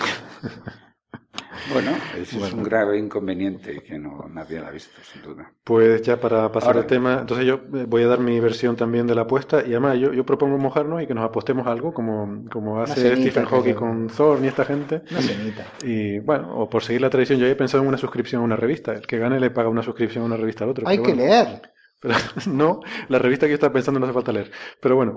eh, ¿Y ¿Qué no. estarás pensando? Oye, no me miren así. Una La, de Fórmula 1. la apuesta famosa Pero no era que esas revistas se compraban por el interés en los artículos que tenían. El interés del Sí, artículo. sí. La apuesta famosa entre Sí. Stephen Hawking y Kip Thorne era una suscripción a Private Eye frente a una suscripción a Penthouse. No diré nada. Eh, y eso, eso fue una apuesta famosa, ¿no? De- que por cierto perdió Stephen Hawking. Bueno, eh, entonces, pues yo, mm, yo apuesto por Europa o algún otro cuerpo y lo, lo voy a justificar. Creo que efectivamente es mucho más fácil de encontrar en Marte. Evidentemente es mucho más fácil de encontrar en Marte, pero eso es como el chiste de aquel que está buscando la moneda debajo de la farola, aunque se le vaya caído en otro sitio, ¿no? Porque aquí hay más luz. Sí, vale, pero si no está la moneda ahí, por mucha luz que haya, no la va a encontrar. Y a mí me da la impresión de que en Marte, si no lo hemos encontrado a estas alturas, eh, hemos escarbado mucho en Marte. No, y me hemos escarbado nada. de no hemos de escarbado nada. pero, me dejan terminar, que yo Nada, les quiero sí, terminar a sí. ustedes. Y eh, total, pues si pierdo la apuesta, mejor para ustedes. Pues yo tengo que pagar tres y usted solo una. Le toca un tercio a cada uno. No, yo creo que la vida en Marte está extinta. Creo que Marte fue un paraíso en su momento, hace mucho tiempo, pero yo creo que la vida en Marte está extinta o se ha trasladado a la Tierra. Vaya usted a saber. Eh, sin embargo, me parece que Europa, particularmente, o Encelado, tiene una ventaja, y es el océano. En el sentido que es un océano global, entonces uno no tiene que estar rebuscando en un sitio para encontrar, no tienes que irte a un sitio en particular. Mm. Donde quiera que tú pinches, las condiciones son más o menos homogéneas, porque el, eh, o sea, al ser un océano, pues las condiciones van a ser más o menos las mismas. La composición química será la misma, la Eso iluminación es será una la misma. suposición también, ya. Bueno. eh, que estás haciendo. Siendo un océano, es lo razonable. Eh, el problema es a ese océano cómo le llegan, por ejemplo, los nutrientes, de dónde proceden. Y, Bueno. y deben de proceder de alguna forma del exterior y, Tiene y- que y haber- la superficie tampoco es homogénea. No, tú decías que tenía que haber disolvente, eh, Sí, me refiero sobra. cuando- Tiene que haber fuente de energía, Sí. que también la hay. También la hay. eh, Agua. Y, y agua, que, que la hay. Entonces, Y moléculas grandes. Sí, y pero lo primero que hablábamos de las moléculas. eh, Están por todas eh, partes. No, no- sí, pero no dentro de un océano debajo de la superficie. O sea, los, eh, sin duda, por ejemplo, eh, en la Tierra esos nutrientes en gran parte llegaron por estos cuerpos menores de, de Javier. Eh, Te doy a ti la propiedad de todos los cuerpos menores. ¿eh? Entonces, entonces que trajeron gran parte, no sabemos si todo, pero gran parte. Entonces el problema, bueno, Pero que ver, yo no digo que no, es como esos nutrientes eh, en algo que está debajo de una capa, que no sabemos si son 10 kilómetros o 100 kilómetros, puede llegar a ese océano subterráneo. porque el carbono es uno de los elementos más abundantes de la naturaleza. Entonces, carbono, oxígeno, Carbono, oxígeno, Bien, hidrógeno pero bueno, eso hay que demostrarlo. Bueno, habrá que demostrarlo, claro. Si yo no digo que lo No, sepa, sí, yo digo que es mi apuesta. en la zona donde, donde se formaron encelados y demás. Yo tengo que hacer una Eh, misión. está- hay mucho, hay muchos, hay muchos de esos elementos desde el origen, ¿no? Que en la Tierra no. Yo tengo ahora En la mismo. Tierra tuvieron que, que- que incorporarlos. Aquí, vamos, todos est- est- est- estos cuerpos helados, todos ellos tienen grandes cantidades de, de, Ahora- de- de- de volátiles como metano. y- Eh, el problema de la vida extraterrestre puede sufrir en los próximos años un gran avance para adelante que no necesite ir a ninguna nave espacial, simplemente que un laboratorio, y me- espero que en Estados Unidos, y eso ya será tan importante, se reproduzca vida de cero. O sea, de un medio inorgánico se reproduzca vida. Ya se han hecho varios intentos. El día que tú demuestres que has creado vida El doctor Frankenstein. no, no, no, no vas a crear, no, simplemente crearás un- una Tu bacteria, bacteria, pero tu o algo así. Frankenstein. Bueno, llámale como quieras. Bueno, Sí, sí, pues bueno, muy bien. No, yo Pues creo que ya- ni siquiera, ni siquiera bacteria, o sea, Eh, alguna proteína no, Bueno, aminoácido, oye, aminoácido oye, ya sería un avance impresionante. Sí, sí. Y yo Una bacteria que- es una cosa complejísima. Tiene Sí, sus sí, sí. sistemas de producción de energía, de es una cosa complejísima. Una Oye, bacteria. y, Bueno, y y bacterias, nosotros sí. al fin y al cabo no somos más que un montón de bacterias que se pusieron de acuerdo en trabajar con- de forma conjunta. Mm. Entonces, eh, eso yo creo que será el gran avance en los próximos años. Y para eso eh, hay varias empresas privadas de Estados Unidos que están trabajando en ello. Mm, No estoy defendiendo nada privado, pero ni no habrán nada de descubierto vida extraterrestre. ¿Eh? ¿no? Pero no habrán descubierto vida extraterrestre en ningún caso. No, habrán descubierto la receta. El mecanismo, claro. La La receta, receta, si a tú descubres la receta para hacer un bizcocho, cuando veas otro bizcocho tendrás más Sabrás a claro cómo hecho. se ha formado. Claro. Venga, vamos a pasar de tema. Eh, a ver, la radiación Hawking, venga, que no quiero que se nos quede pendiente. ¿Alguien quiere contar esto un poco?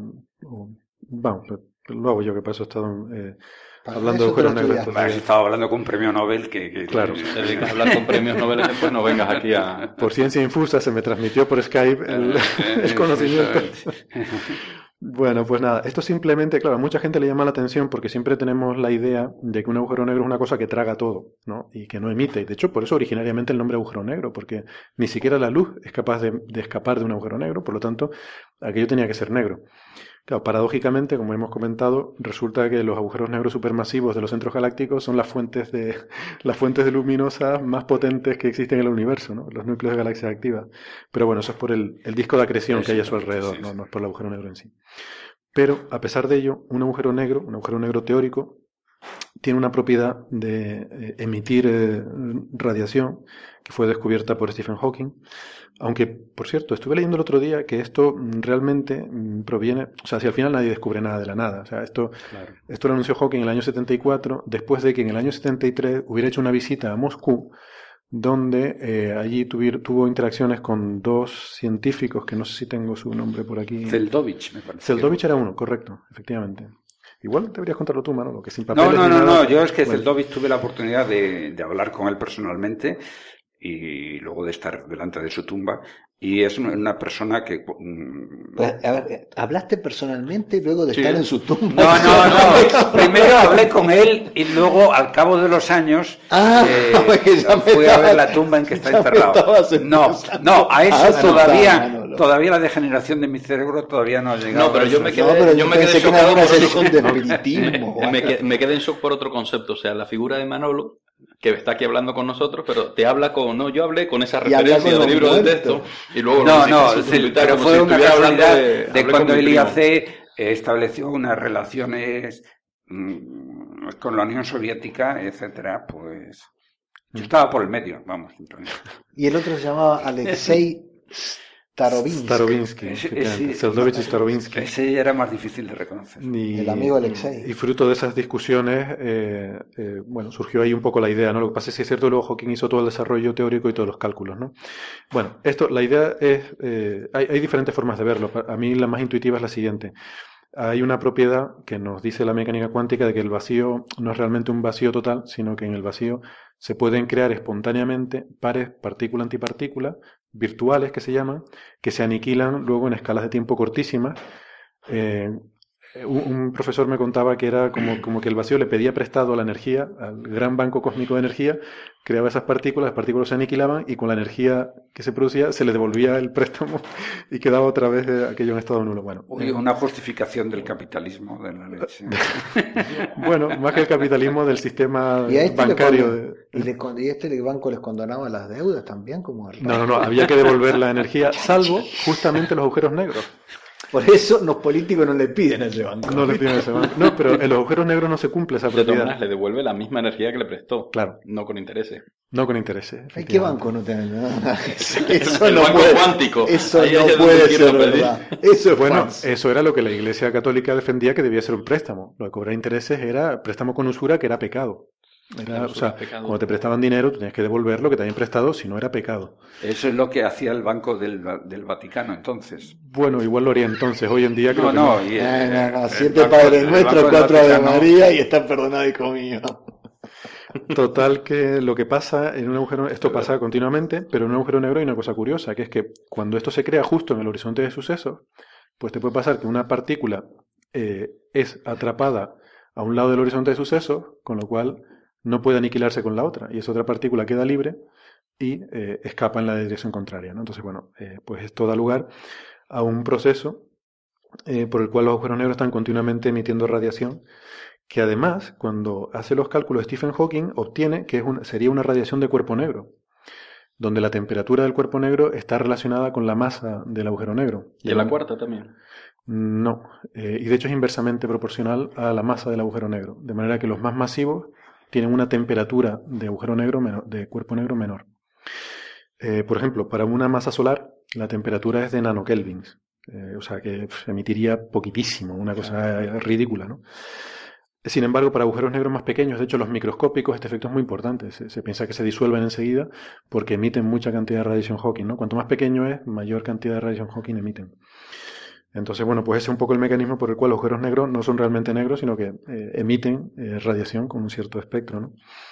Y luego, eh, bueno, estos días, como hemos estado hablando mucho de física teórica, pues me, he enterado de la cosa esta de que, claro, entonces esto, según Stephen Hawking, esta radiación no, no lleva ninguna información, es una radiación estocástica totalmente, y entonces ahí surge el, el problema esta de la, de la paradoja de la información, ¿no? Que, ¿Qué pasa cuando un sistema cuántico es absorbido por un agujero negro?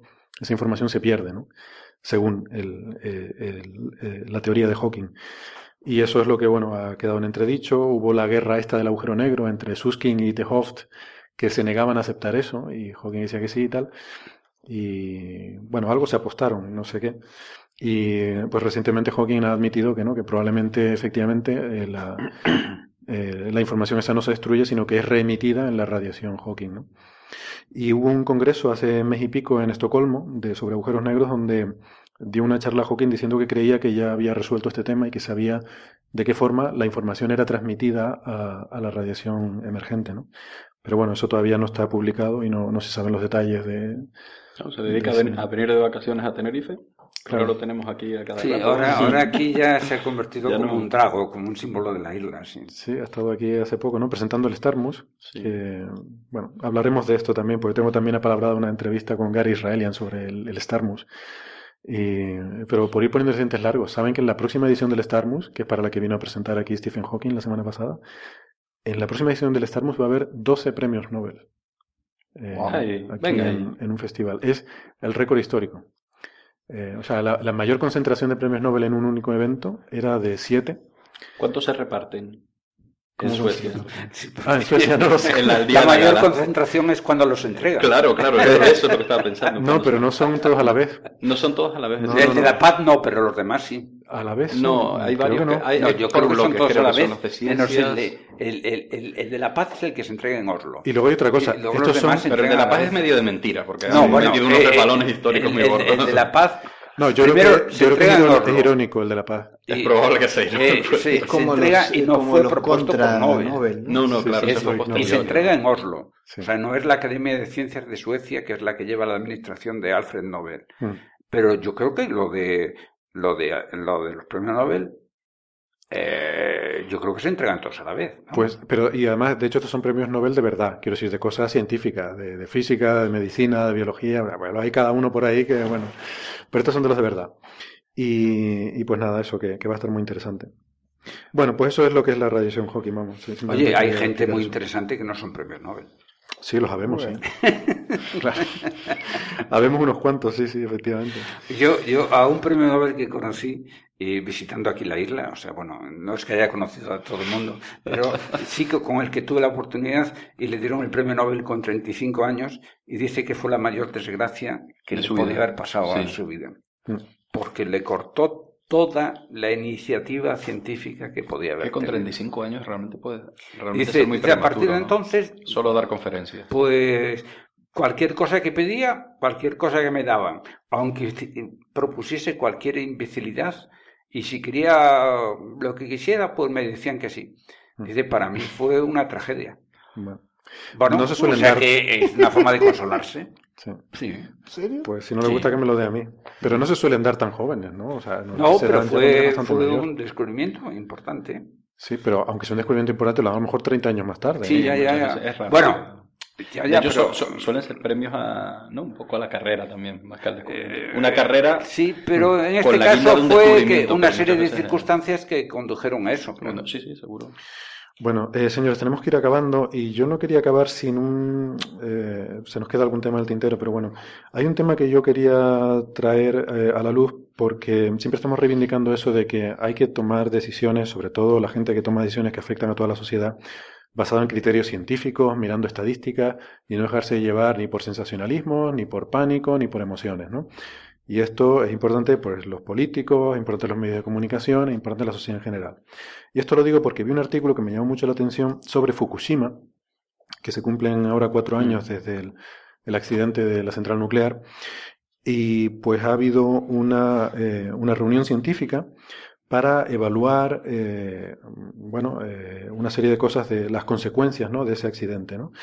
Y para mí la conclusión más sorprendente de todo esto es que realmente la radiación eh, liberada en ese accidente nuclear ha sido prácticamente inocua comparada con el daño causado por el pánico a la radiación. O sea, los seres Yo leí humanos, ese artículo, bueno, me, tropecé que... los seres humanos eh, somos muy, muy malos en evaluar riesgos, ¿no? Y yo ponía un, un comentario el otro día hablando sobre esto de la, eh, la alergia esta, a las radiaciones electromagnéticas, ¿no? Esta gente que se pone enferma supuestamente y tal, y que es un efecto psicológico totalmente, o sea, nos hace daño el creer que algo nos hace daño. Sí, Pero, pero la radiación ionizante de, eh, que se escapa de una central nuclear en eso es No, no, algo son cosas- existente. son no es lo mismo no, que, no es lo mismo. eh, que los microondas o No, el no, móvil no, o no eso- sé no, qué. No, pero simplemente- es eso algo serio. sí, Yo no me metería duda en. En No, el pero déjame reactor de una explicarte- central nuclear, vamos. No, No, no, No, no, no, pero no, déjame no, explicarte no, una cosa. No, pero no, iba por ahí. no iba por ahí. Bueno, Por eso, ¿no? Iba por el daño que hace el, Sí. el tener un pánico irracional a algo. Entonces, en este caso, esta alergia es causada por tener un miedo a algo que realmente no te hace daño, ¿no? Sí, claro. El, ¿Por qué digo esto de Fukushima? Porque han encontrado que ha habido 1.600 muertes directamente relacionadas con esto que llaman el, el pánico, eh, el pánico nuclear y el, el estrés de la evacuación, ¿no? El evacuation stress. O sea, aquí pone un ejemplo de un hospital, por ejemplo, que evacuaron la UBI para llevarse a los pacientes a un colegio, a un eh, polideportivo de un colegio. ¿no? Mm, Entonces, evidentemente ahí murió un montón de gente, claro. innecesariamente. Eh, además, los datos que dan aquí son bastante sorprendentes, ¿no? O sea, dice que en los casos extremos, la, la exposición de radiación a radiación de la población eh, circundante, pues aquí da algunos números, ¿no? En milisieverts, eh, 70 milisieverts y tal, pero por ponerlo en contexto, el, la radiación acumulada de una persona que haya vivido ahí durante estos cuatro años, que no se haya ido en ningún momento, habría estado expuesto a una dosis de radiación comparable a someterse a un escáner mm, médico corporal cada año, por ejemplo. ¿Vale? Y en, en un caso normal, sería un caso extremo, un caso normal, eh, pues sería algo así como estar expuesto al doble de la radiación natural. O sea, hay un Sí. índice, mucha gente no sabe bien, esto, piensa que la radiación. Todo muy bonito, todo muy eh, claro. si, si se hubieran quedado, hubieran recibido tal radiación. Eh, estas personas que han medido la radiación que hubieran recibido a posteriori, eh, hubieran dicho, hubieran podido prever que la radiación que iban a recibir era esta. No, No, posiblemente no, pero Ese tipo de noticias no anulan las medidas preventivas. Eh, o sea, si eh, hay que de evacuar, todas hay que formas, evacuar. con respecto a los efectos de la Eh, radiación, sobre hay que tener efectos, en claro. cuenta una cosa. Es como te puede llegar a matar. Eh, eh, el efecto de, de la radiación sobre, un, sobre una persona, ya no vamos a ponernos a hablar de otros seres vivos, depende también eh, de... Es como si estuviésemos comprando tickets, ¿no? Para que nos toque algo y eh, eh, depende también de tu dotación genética. Entonces, hay eh, gente que está más protegida, o sea, para reparar tu ADN de los daños genéticos que otros. Entonces, ahí, al hacer esos cálculos, está suponiendo que la población es totalmente uniforme, cosa que no lo es nunca. no, no, no, no, está suponiendo la estadística que hay No, de ya, pero- incidencia de pero- casos pero- normales. Pero, pero claro, no, pero es que la quiero- gente... a lo que voy, a lo que voy es que hay Me mil- perdona, aquí hay sí. 1.600 muertos Sí, sí, ya, pero... que no, que no murieron por la radiación, Claro. murieron por eh, Sí. cosas mal hechas en la evacuación. Eh, el problema habrá que ver dentro de una serie de años, eh, y, y no estoy hablando de, estamos hablando como lo de Chernóbil, como lo de Hiroshima, como otra Bueno, pero serie son de cosas casos diferentes, que- claro, que, son mucho más porque- intensos. El problema de la radiación hay que ir viéndolo al cabo del tiempo. Es un problema que eh, dentro de 100 años persistirá. Y posiblemente No, en Fukushima ver, no, si pero en tú- Chernóbil, Claro. en Hiroshima, en Nagasaki, claro, pero es que no es comparable, efectivamente, no es comparable. Entonces, yo- yo claro, entiendo- que era mejor que lo, que lo hubiesen hecho perfectamente y tal. Eh, Yo, entiendo que, de todos modos la conclusión tiene una trampa, que es eh, no se, eh, se, se podía prever la cantidad de radiación que iba a recibir la gente en el momento en que se decide la evacuación con una precisión tal de que no se estaba arriesgando a toda la población a quedar expuesta a una radiación mortal y que no hablaríamos ahora de 1600 sino de cientos de miles. Pero no son cientos de miles, es que incluso en Hiroshima y Nagasaki hubo 40.000 muertos, que son un montón, que son un montón. 40.000 Pero son muertos 40.000. instantáneos. No, no, no, no, no, No. con el acumulado. No, no me quiero. eh, eh, Te lo busco en la Wikipedia, Vale, vamos, pero ¿no? de, de todas formas, eh, en Chernóbil. Que son, oye, que son un montón, ¿eh? Que son una pasada. eh, pero Eh, en, cada, en cada una. O sea, es en que total, una cosa son muertos, cerca de 100.000. Pero yo sumaría a los muertos los que tienen daños o, y que transmiten genéticamente a sus descendientes, esos yo los pongo Eso en esa dosis. Una cosa es la dosis letal y otra cosa es una dosis que tú vas transmitiendo a todos tus descendientes. Que y eso y eso a veces es peor incluso que morirse. Que- eso está, está, Eh, bueno, pero está de estudiado todas formas, porque son cosas mira, que pasaron hace y, 70 y eso años. que pasó, que pasó en Japón, ¿no? eso que pasó en Japón y lo hicieron bastante bien.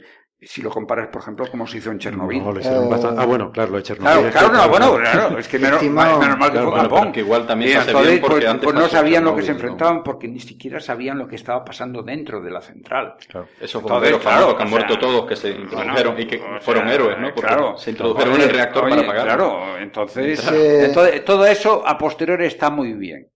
Pero, mm, De todos modos, Se estima que hacia finales de 1945 las bombas habían matado 166.000 personas en Hiroshima y 80.000 en Nagasaki. Ah, pues entonces me a, mí, equivoqué, a mí me parecían que eran pocos. Pero bueno, independientemente de eso.